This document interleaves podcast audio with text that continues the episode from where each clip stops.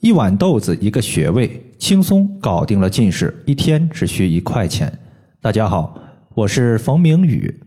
在今天，我收到一位朋友的留言，他说：“冯老师，我自己在家看孩子，因为小孙子现在上幼儿园，但是在去年的体检过程中发现有近视的问题，因此呢，家里边的人呀，对于孩子的近视都特别重视，都严格限制孩子看手机、看电视的时间。”为了避免电视屏幕的刺激，家里还特意买了一个投影仪。但是孩子的视力一直处于下降的趋势。但是最近呢，我发现一个情况，就是最近我一直给孩子吃老师推荐的醋泡黑豆，孩子自己呢也特别愿意吃。我自己平时特别喜欢做艾灸，也会给孩子艾灸一下穴位。可能是我坚持艾灸的时间比较长吧，从年前开始做，一直到现在。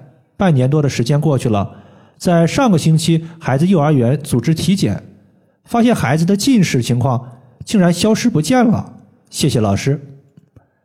看到这位朋友的一个反馈，我自己还是特别开心的，因为近视它的一个反馈案例，相对于其他的病症来说还是比较少的。主要原因呢，你看孩子如果小，他不一定配合家长；孩子如果长大了。又因为作业多、课外的补习多、时间不够，因此呢，种种原因交织在一起，就导致近视的一个调理难度相对来说比较高。这个朋友他能坚持半年多的时间来重复做一件事情，来调一个病症，我个人还是特别佩服的。他使用的方法和穴位，其实我们之前都讲过，也都特别简单。食疗的方法就是醋泡黑豆。穴位主要就是劳宫穴和眼部周围的艾灸。首先呢，咱们先说一下醋泡黑豆该怎么做。我们去买一些黑豆，当然这个黑豆必须是不能是转基因的。然后的话，把黑豆洗净，用清水浸泡十分钟左右。之后的话，把它给捞出来，晾晒干。然后锅中不要放油，直接把黑豆倒入锅中，开中火进行翻炒，直到黑豆的表皮开裂。然后我们再转小火，再炒五分钟左右就可以了。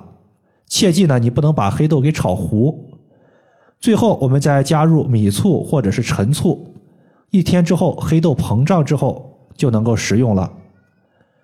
从中医的角度来说，黑色食物入肾，所以黑豆补肾那是毋庸置疑的。同时，我们经常说肝肾同源，肝和肾有一个同样的源头。所以黑豆它既然可以补肾，那么变相的它还可以补肝。再加上肝开窍于目，经常使用黑豆，它可以调补肝肾，对于肝肾亏虚所导致的眼部疾病都有很好的一个效果。那么近视就属于其中之一，包括我们之前经常说到的眼睛干涩、飞蚊症，它也是有一定效果的。在这里的话，醋泡黑豆有几个点我们需要特别注意一下。第一。就是黑豆，你用生的可以，熟的也可以，这两者的话各有利弊。如果是用熟的黑豆，你浸泡一天它就可以吃了，吃完之后没吃完的黑豆，你直接放到冰箱里边冷藏保存。生的黑豆，如果你浸泡的话，你起码得浸泡一个月以上才能吃，并且的话，生的黑豆，你醋泡黑豆，你不需要放到冰箱，你只要放在一个阴凉的地方就行了。第二点，从效果上来说，用生的黑豆效果会比熟的黑豆更好一些。但是啊，生的黑豆它的口感不如熟的黑豆。上面这个朋友他所反馈的案例，因为是小孩子嘛，他用的就是一个熟的黑豆，因为熟的黑豆口感好，小孩子可以接受。第三是用量的问题，如果是熟的黑豆，我们一般就是一次性吃一勺，大概的话二十到三十粒。生的黑豆维持在十粒左右，或者是十粒以内。第四点就是胃病和肾病的患者，你尽量要避免，毕竟醋泡黑豆相对来说它的刺激性还是比较强的。在穴位方面，我们主要用到的穴位是劳宫穴，其实劳宫穴就是在我们的手心儿。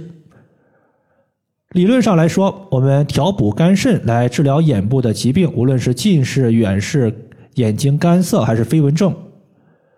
但是呢，从肝肾来调肯定没问题，这孩子呢，由于年龄比较小，对于很多穴位可能不一定配合。你给他艾灸一个穴位没有问题，你说一天给孩子艾灸三五个穴位，那他肯定是不愿意的。因此，我们就只能用最简单的方法，就是把一个红罐玄磁灸或者是大号的绿烟艾灸罐直接绑在孩子的手心，然后每次艾灸个三十分钟左右，不影响另一只手的活动。用这个艾灸方法，孩子才勉强接受。在晚上睡觉前会贴敷蒸汽眼贴，贴在孩子的眼睛部位，因为蒸汽眼贴它里边有艾草，可以疏通眼部的经络，再加上它有自发热的蒸汽，可以润泽我们的眼睛。要知道，眼睛有一个特点，就是喜润不喜燥，太过于干燥的环境啊，它容易损伤我们的眼睛和视力。这样做能够缓解眼睛干涩、眼屎多以及眼睛上火的症状。从中医角度来说的话，心主血，我们身体上下的血液都是由心脏泵出来的，因此心脏统领血液。我们艾灸劳宫穴可以加强眼睛的气血流通。从经络上来说，劳宫穴属于心包经，而心包经和心和我们胸中的肝是相通的。艾灸心包的一个劳宫穴，就是变相的养肝，也是变相的调节眼睛的近视问题。劳宫穴在找的时候，我们微握拳，中指的手指尖在掌心所对的位置，就是劳宫穴的所在。以上就是我们今天所要分享的主要内容。如果大家还有所不明白的，可以关注我的公众账号“冯明宇艾灸”，姓冯的冯，名字的名，下雨的雨。感谢大家的收听，我们下期节目再见。